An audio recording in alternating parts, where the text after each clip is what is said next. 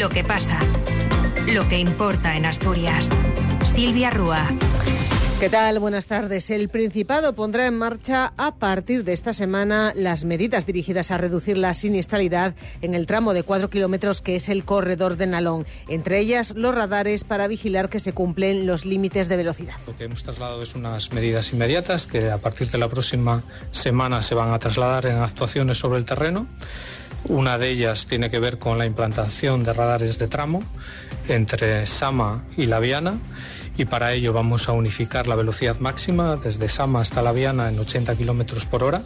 Eso va a permitir que pueda haber radares de tramo y radares fijos en la zona y que sean efectivos para verificar el cumplimiento exhaustivo de esos niveles de velocidad y complementariamente. Es el consejero de Fomento Alejandro Calvo que tras una reunión con los alcaldes del Valle del Nalón el pasado lunes anunció la colaboración con las corporaciones locales y con la Dirección General de Tráfico para intensificar, como decimos, a partir de la semana que ahora va a comenzar las campañas de seguridad y los controles de alcohol y drogas. Se llevarán a cabo también trabajos de refuerzo de la señalización para advertir de la presencia de esos radares y se unificará, como acaban de escuchar, la velocidad de a 80 kilómetros por hora entre Sama y La Viana. También se van a delimitar de forma más visible los flujos de tráfico. Alejandro Calvo confirmó además que se licitará de manera urgente la instalación de una medianera entre Sama y el Entrego y que a lo largo de este mismo mes se va a sacar a concurso el estudio de trazado y alternativas sobre el desdoblamiento de la AS 117. También vamos a licitar durante este mes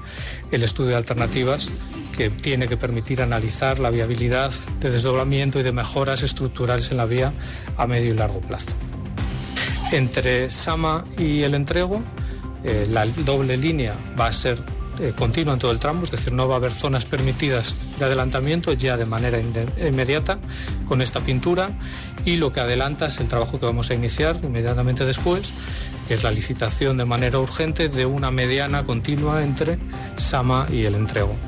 Eh, lo que hemos hablado con los alcaldes es que por razones de la dimensión, del ancho de la vía, no toda ella va a poder ser eh, con hormigón, también hay que garantizar cambios de sentido. El desdoblamiento es a juicio de la responsable de la Unión Comarcal del Sindicato Comisiones Obreras en el Nalón, Esther Barbón, la mejor medida para tratar de reducir los accidentes y mejorar la circulación. No le convence del todo las actuaciones que se han anunciado para el corto y medio plazo mientras estudia la viabilidad de un posible desdoblamiento. A su juicio, esto no hará desistir, las medidas que se van a poner en marcha ahora no van a hacer desistir a los conductores que usan el corredor y que en horas concretas padece un elevado volumen de tráfico porque, a falta de una alternativa mejor de transporte público, dice Esther Barbón, los vecinos necesitan el coche particular para desplazarse. No tenemos mucha esperanza de ello, la verdad, de que sean eficaces, en el sentido de que el tramo de Sama a el entrego ya está prácticamente todo el tramo 80, que es una de las medidas que dicen que se van a poner. El tema de adelantar lo mismo, antes había mucha más raya discontinua, pero cada vez hay menos y concretamente lo mismo, de Sama a el entrego no hay ninguna raya discontinua, solo la hay por delante del centro comercial que hay que llega hasta Sotrondio.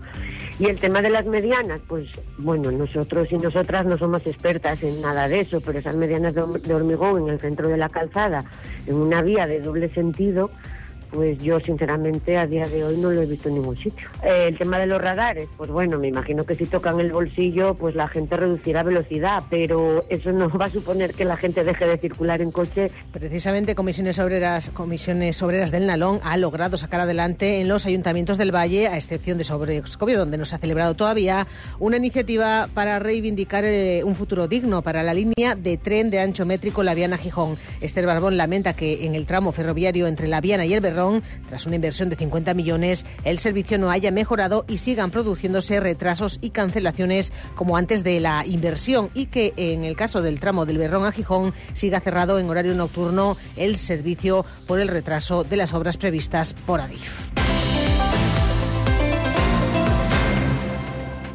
Cadena Ser, Gijón.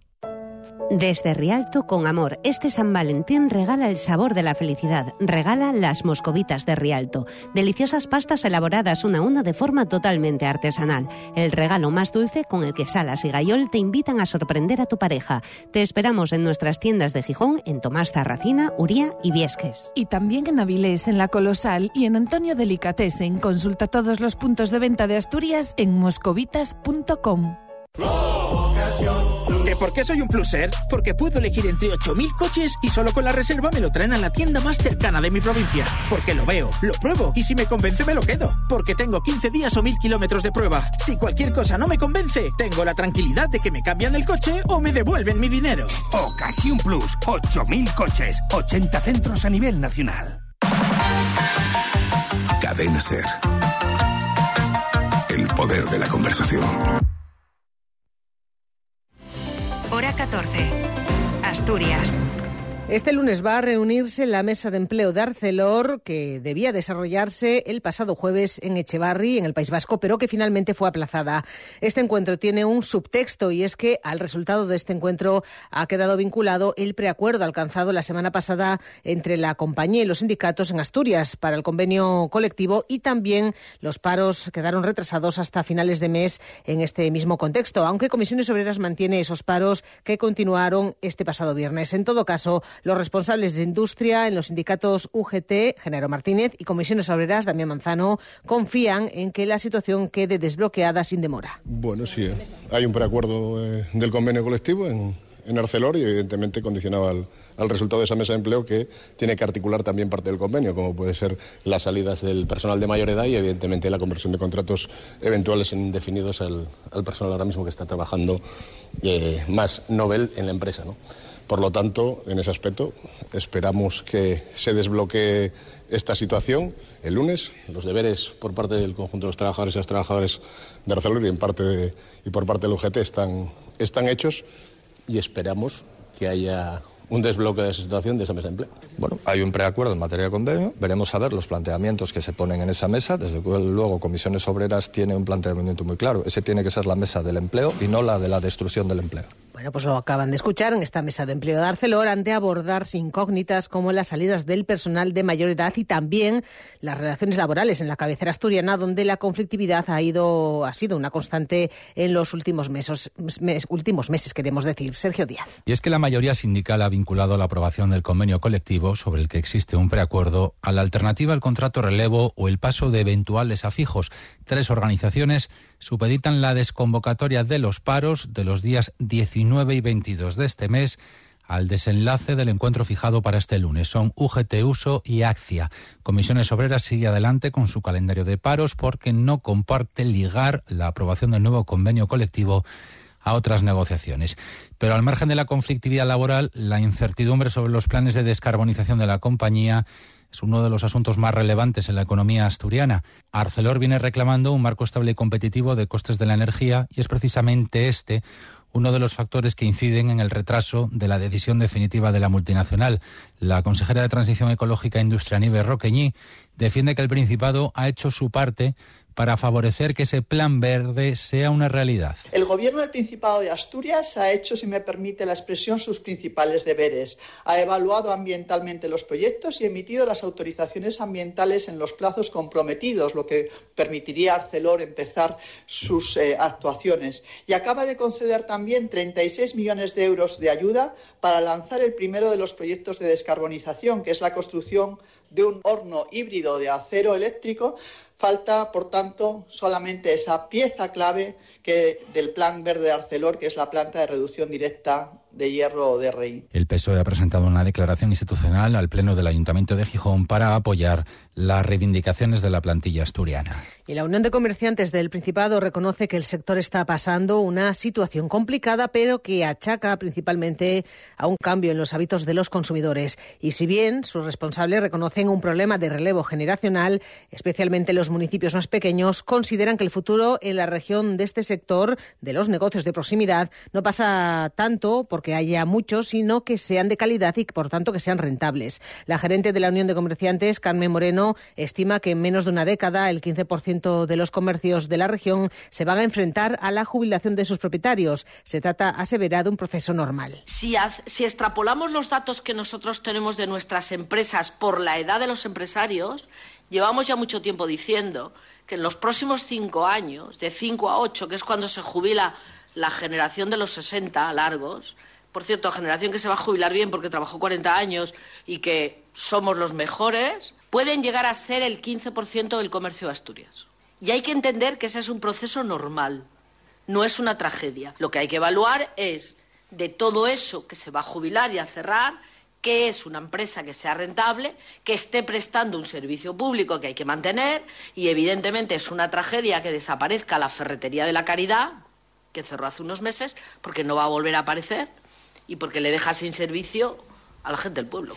En este sentido, Carmen Moreno se pregunta si el problema no será que en algunos puntos se está dando una sobreoferta de comercios. También considera interesante el debate paralelo relativo al modelo de negocios que se abre con los ayuntamientos, el del modelo de ciudad por el que quieren apostar los consistorios y que en todo caso, a su juicio, es un debate distinto. Si los ayuntamientos van a dejar que las llenemos de pisos turísticos o de trasteros, tendremos un modelo de ciudad donde mm, procurar no desmayaros por la noche porque os recoge el camión de la basura al día siguiente, ¿vale? Si os desmayáis delante de una tienda de un bar, os recoge el de la tienda y el bar y arreglado. Bien, pero esa es la discusión del modelo de ciudad, no del modelo comercial. Asturias va a tener menos empresarias y empresarios de comercio, menos locales, lo cual no significa que tenga peor oferta. Pero a lo mejor es que hay un momento en el que lo que tenemos que plantearnos es si en algunos sitios no teníamos una sobreoferta. Medir la intensidad del sector por el número de locales comerciales ocupados es como medir lo bueno de un campo de fútbol por el número de asientos. Los sindicatos educativos de comisiones obreras, OATEA y UGT, integrantes de la Mesa Sectorial de Negociación del Personal Docente, así como también el sindicato CESIF, solicitan a la Consejería de Educación la convocatoria de la Mesa de Personal Docente. Exigen al Gobierno asturiano que dé una solución a los trabajadores interinos de FP que no cuentan con titulación de grado para poder seguir impartiendo docencia. Son una veintena de técnicos de formación profesional que llevan décadas desempeñando su labor, pero que, tras los cambios legislativos de la ley educativa han visto extinguido el cuerpo al que pertenecían. A juicio de estas organizaciones, el Principado ha pasado a ser la única región que ha decidido prescindir de este colectivo a pesar de que cuenta, dicen, con herramientas legales para garantizar su continuidad. Por eso piden a la Consejería una modificación en el acuerdo de interinos para dar una solución. Borja Llorente, de Comisiones Obreras, pone voz a la petición. Hemos solicitado la apertura de la negociación para hacer una modificación del acuerdo de interinos que permita mm, volver a la situación de salida, es decir, que formen parte de las listas de interinos estos compañeros, como ocurre en las otras 16 comunidades autónomas y también en el territorio MEC, en el ámbito de competencia del Ministerio Ceuta y Melilla y el exterior. Ahí no hay ningún problema en ninguna comunidad, solo lo hay en Asturias y esta consejería pues crea problemas donde no existen, pero hay que solucionarlo. Esa es la posición de los sindicatos de la enseñanza, de comisiones obreras, de, UGT y de SUATEA, también CESIF, aunque no está en esa mesa, y es por lo que vamos a pelear. Y en ese sentido, pues hemos registrado una petición y eh, haremos eh, algún acto de protesta en próximas semanas.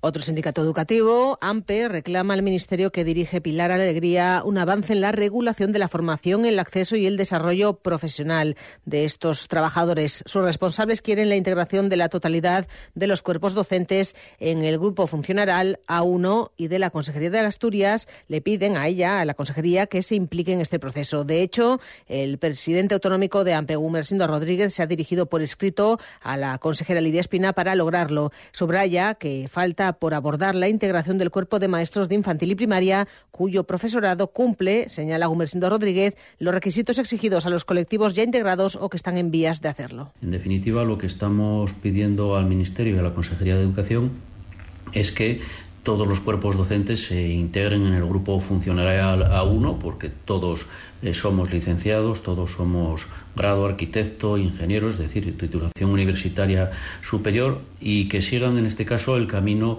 emprendido en otros cuerpos, como el de profesores técnicos de formación profesional o el del cuerpo de maestros de taller, que están siendo integrados en este momento en el grupo funcionarial A1. Eh, falta por abordar la integración del cuerpo de maestros de infantil y de primaria, un colectivo muy importante para el sindicato, eh, cuyo profesorado está cumpliendo estos mismos requisitos y es eh, razonable que sean integrados. Y el Servicio de Salud realizó en 2023 cerca de 300 intervenciones con cirugía robótica de última generación en el Hospital Central y en el de Cabueñes. Los nuevos equipos Da Vinci, que permiten intervenciones menos invasivas, se instalaron en marzo del año pasado y hasta diciembre se usaron en 130 operaciones de urología, 104 de cirugía general, 52 de ginecología, 7 de cirugía torácica y una de urología pediátrica. La inversión en estos aparatos supera los 13 millones financiados en parte con fondos FEDER europeos. Hora 14. Asturias. 2 y 21. Nestlé ha cometido mejoras para solucionar el problema de malos olores en su planta de Gijón. Una nueva depuradora con un sistema de última generación para garantizar el mínimo impacto ambiental. Las quejas vecinales ya son historia, destaca el concejal del área. Rodrigo Pintueles agradece el esfuerzo de la empresa y anima a otras a seguir el mismo camino. Ya hemos detectado que en las últimas semanas no recibimos quejas sobre los malos olores. Así que estamos muy esperanzados en que se haya reducido al mínimo las molestias que puedan ocasionar a los vecinos el desarrollo de esta actividad industrial. Sería estupendo que otras instalaciones industriales de la zona oeste de Gijón tomaran nota y siguieran esta misma senda del cuidado de la salud y la protección ambiental. Bueno, pues dicho esto, la plataforma contra la contaminación de Gijón vuelve a alzar la voz y saldrá a la calle, anuncian el próximo miércoles. Alex López. Será a las doce y media cuando se concentren en la Plaza Mayor de Gijón, la misma mañana en la que llevarán un comunicado al Pleno. Dicen que las instituciones no están haciendo todo lo posible para solucionar un problema medio medioambiental, pero sobre todo de salud pública. Cuestionan la progresión favorable que reflejan los datos ofrecidos por las instituciones cuando su realidad es otra. José Luis Peón es portavoz de la plataforma anticontaminación. Que verdaderamente es un peligro para la ciudad, es un peligro para la gente el respirar este aire y el problema es que va aumentando, no va mejorando para nada, absolutamente para nada. Entonces, bueno, ante esta, este posicionamiento, tanto del Principado como del Ayuntamiento, no nos queda más remedio que, que empezar a moverse. Aclarar la situación del puerto, más inspectores y estudios sobre la calidad de la tierra y los efectos del benceno en mujeres embarazadas son algunas de las medidas que solicita la plataforma. Y en Oviedo, el concejal socialista en el ayuntamiento, Juan Álvarez, insta al equipo de gobierno municipal a elevar el nivel de protección de la nave de la Popular Obetense. Señala Álvarez que la fábrica de gas es un conjunto único de patrimonio industrial y que en él hay piezas que no están lo suficientemente protegidas, que ve amenazadas, como sería el caso de esta, y por el empeño, dice, del PP de Cantelli de alentar expectativas de negocio privadas a través de un nuevo plan especial. Por eso, Álvarez ha registrado una proposición en la que insta al equipo de Gobierno municipal a elevar ese grado de protección de la nave eh, de ambiental a parcial. Lamenta el edil socialista que el ayuntamiento pudiera haber adquirido por poco más de 4 millones de euros todo el recinto, pero que el alcalde asegura acabó dejándolo en manos privadas. Por su parte, el concejal de convocatoria por Oviedo Izquierda Unida, Gaspar Llamazades, pide hoy que se apoyen que se apoyen desde el ayuntamiento los actos de los 25 años de la Orquesta Oviedo Filarmonía y que se le dé a esta formación un lugar adecuado para ensayar. En este sentido, pide que se permita compartir la sala de ensayos en el Auditorio Príncipe Felipe, para lo que sería necesario un acuerdo con el Principado y con la coordinación y una coordinación de horarios con la Orquesta Sinfónica del Principado. En otras ciudades europeas, las dos orquestas, la de la ciudad, la de la región, incluso hay veces que tres orquestas comparten el mismo auditorio y el único problema es negociar los horarios de los ensayos. En ese sentido, nuestro grupo municipal considera que es necesario ponerse de acuerdo con el Principado de Asturias para utilizar conjuntamente el auditorio Príncipe de Asturias. Y desde ayer están a la venta los abonos del Festival de Danza de Oviedo que va a arrancar el próximo día 13 de marzo con la compañía francesa Cafir y la obra Folía.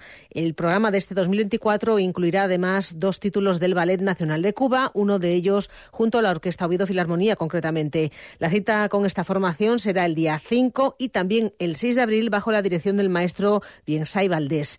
Volverán al Campo Amor, primero con el título Don Quijote con coreografía de de Alicia Alonso y música de Mincus a cargo de la Orquesta Asturiana en el Foso. Pilar Rubiera es la presidenta de la Fundación Musical Ciudad Oviedo. Está basado en uno de los capítulos de nuestro escritor universal, que es Miguel de Cervantes, yo creo que es en el capítulo de las bodas de Camacho.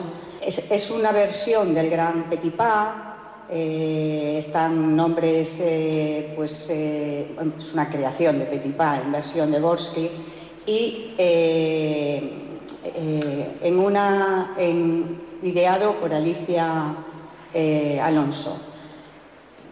Para Oviedo Filarmonía, desde luego, es un lujo y un honor, como ocurre todos los años que participa en el Festival de Danza, participar eh, con este ballet. Pues la segunda sesión del Ballet Nacional de Cuba será un día después, será eh, con el título programado de un programa combinado que incluye obras de Stevenson, Amarantes, Ramansky o Scholz, entre otros. El broche final del Festival de Danza de Oviedo llegará el 3 de junio con una agrupación orquestal en la que los músicos bailan, la Geneva Camerata, que pondrá en escena la producción propia Dance of the Sun.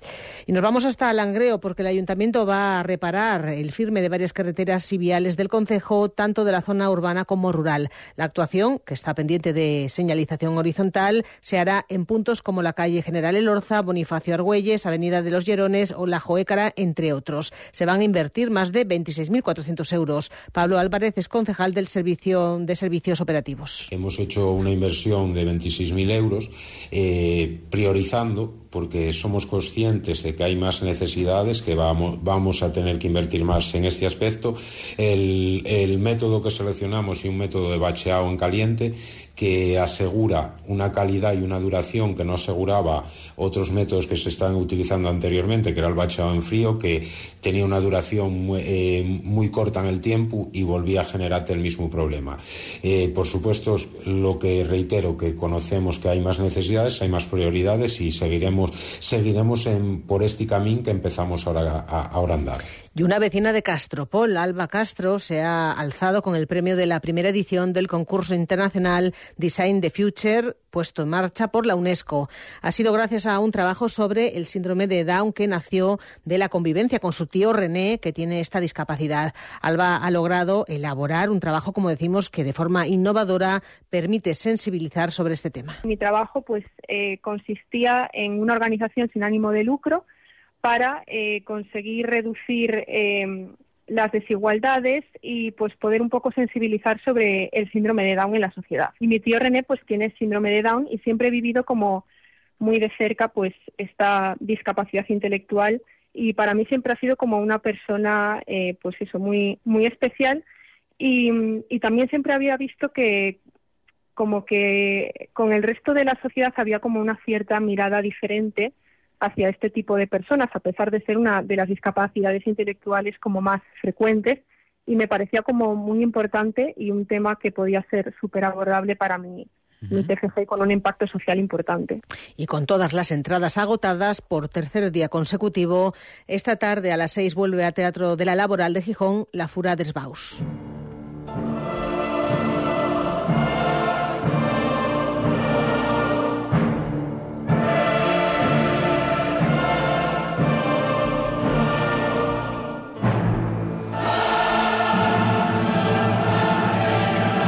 Lo hace con su propia visión de la obra de Karl Rolf, La Carmina Burana, una obra escrita sobre textos del siglo XIII y que la Fura moderniza en un espectáculo que apuesta por imágenes escénicas impactantes. Pues así, con la Fura de Sbaus, con Carmina Burana, llegamos casi a las dos y media de la tarde en una jornada de cielos eh, con nubes y con lluvias que serán moderadas al final de la jornada también y extendiéndose desde el oeste. Las temperaturas mínimas en descenso en picos de Europa con cambios ligeros en el resto, máximas en ascenso, heladas débiles en la cordillera que serán localmente moderadas en la zona de cumbres y vientos del suroeste y sur tendiendo a flojos en lo que queda de domingo. De momento tenemos 13 grados en el centro de la región. Les dejamos ya con la información nacional e internacional, la información que continúa en la cadena.